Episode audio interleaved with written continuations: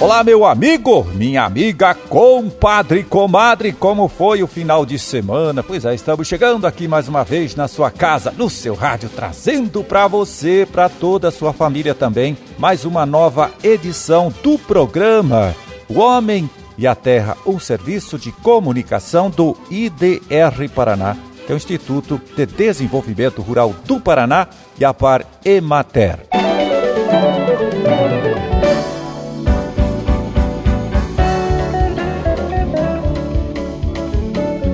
19 de março de 2020, segunda-feira, vamos ver aqui, segunda-feira de lua nova, Dia Internacional de Combate ao Câncer de Mama e para as suas orações, veja aí, é dia de São Paulo da Cruz, data também do aniversário de Ribeirão do Pinhal e Marilena.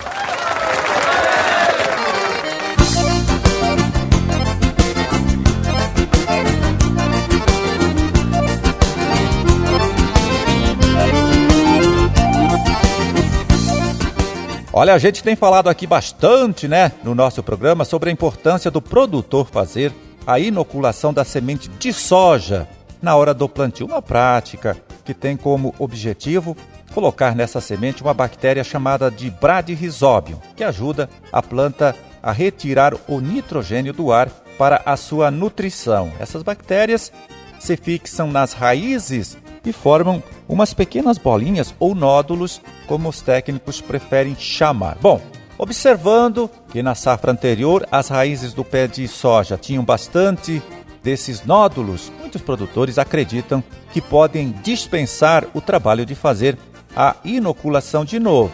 Mas na avaliação do agrônomo extensionista Renan Bazan, do IDR Paraná de Sertanópolis, essa não é uma boa ideia. Muitos agricultores acreditam que, devido ao fato da soja apresentar nodulação, mesmo quando não é feita a inoculação, então essa prática seria dispensável. No entanto, estudos recentes têm demonstrado que, quando feito todos os anos, a inoculação pode trazer ganhos de produtividade a um baixo custo. Isso ocorre porque as bactérias presentes no solo, de uma safra para outra, sofrem com condições adversas como estresse hídrico, oscilações de temperatura, escassez de alimento, e isso reduz muito o seu potencial em realizar a simbiose e a fixação do nitrogênio. Por outro lado, quando acrescentadas bactérias desenvolvidas em laboratório em condições ótimas, essas têm um potencial muito maior em realizar esses processos, contribuindo assim para a nutrição da soja e para a sua produtividade. Bom, além da inoculação, o produtor pode fazer a co-inoculação. E é o Renan quem também explica para gente o que é exatamente esta prática. Ela consiste da adição, além do bradyrhizobium, de uma outra bactéria, denominada Azospirillum brasilense. Inicialmente, pensava-se que essa bactéria tinha a função apenas de realizar fixação do nitrogênio, assim como o bradyrhizobium. E com essa finalidade, ela foi amplamente utilizada em culturas gramíneas como o milho e o trigo. Contudo, tem-se observado que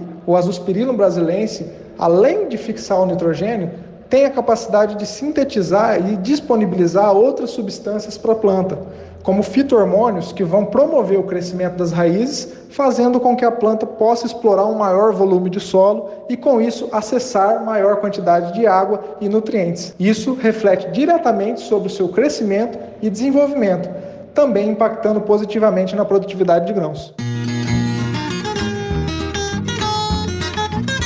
Pois é, trabalho de campo feito por pesquisadores da Embrapa e extensionistas do IDR Paraná nas últimas safras aí concluiu que as práticas da inoculação e a co-inoculação aumentaram aí a produtividade da cultura da soja em 8%. Olha só, 8% na média. Isso com custo de investimento muito baixo, viu?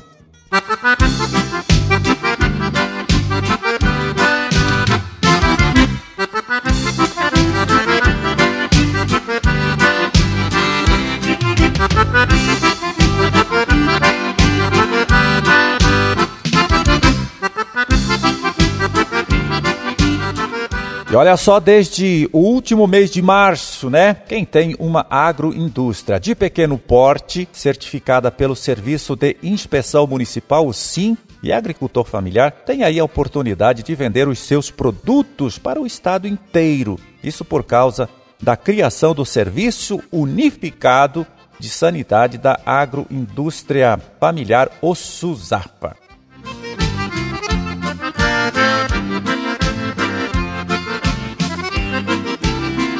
Bom, e agora, para conhecer melhor o que é o SUSAFA e também como ele funciona, a gente vai contar com a colaboração da Marisa Coloda, que é a gerente do Serviço de Inspeção de Produtos de Origem Animal da ADAPAR. Ela que começa explicando como surgiu este novo serviço que já está beneficiando em várias pequenas agroindústrias em todo o nosso estado. O SUSAF ele surgiu por meio de lei estadual em 2013. Em 2015, ele foi reformulado em algumas pequenas coisas, mas ele realmente começou a funcionar em 2020, agora em março, com a publicação do decreto 4229 e logo depois a portaria da ADAPAR, a 81, que determinou quais são as regras para fazer a adesão ao SUSAF. Então, a partir de março, os municípios que têm interesse e que têm um SIM estruturado e atuante, ele solicita o seu cadastro no SUSAF e indica as empresas que tem condições de vender os seus produtos em todo o território estadual. Então, a empresa, mesmo tendo registro no Serviço de Inspeção Municipal, que permitiria que ele vendesse apenas em âmbito municipal, permite, com estas mesmas regras do Serviço de Inspeção ao qual ele está registrado, que ele amplie suas vendas em todo o território do Estado. É um programa novo que está trazendo bastante divisas, bastante incremento para os municípios e também para os estabelecimentos. E a Marisa também explica, olha, de que forma o agricultor, pequeno agroempreendedor, pode obter esse selo do SUSAFA. Como funciona? Primeiro, o município faz o seu cadastro, porque o município precisa comprovar, é, junto à Câmara Técnica, de que o serviço dele está realmente atuante e estruturado, que ele tem condições de fazer a inspeção e a fiscalização.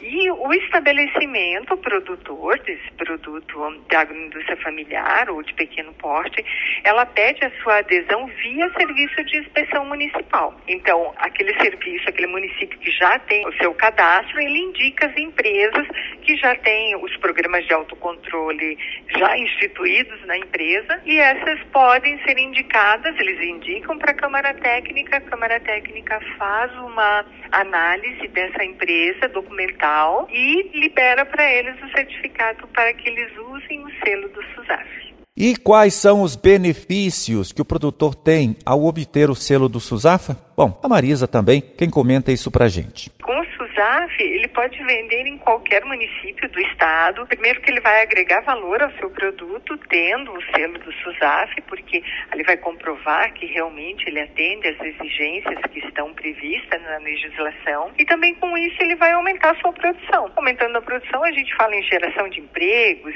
a gente fala em aumentar a produção, em desenvolvimento. Então isso é muito bom para o município e também para o estabelecimento, principalmente para o estabelecimento. Né?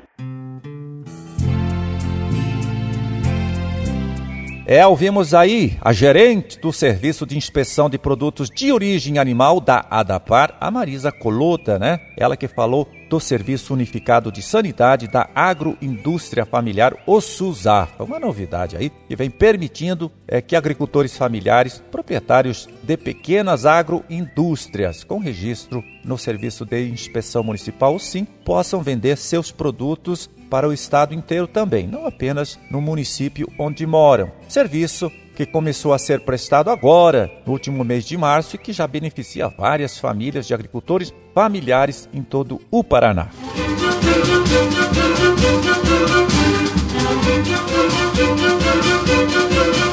Bom, meu amigo, minha amiga, era esse o recado que a gente tinha para hoje. Vamos ficando por aqui, desejando a todos vocês aí uma ótima segunda-feira e até amanhã, quando estaremos aqui de volta mais uma vez para trazer para você, para toda a sua família também, mais uma nova edição do programa O Homem e a Terra. Um forte abraço, fiquem todos com Deus e até lá.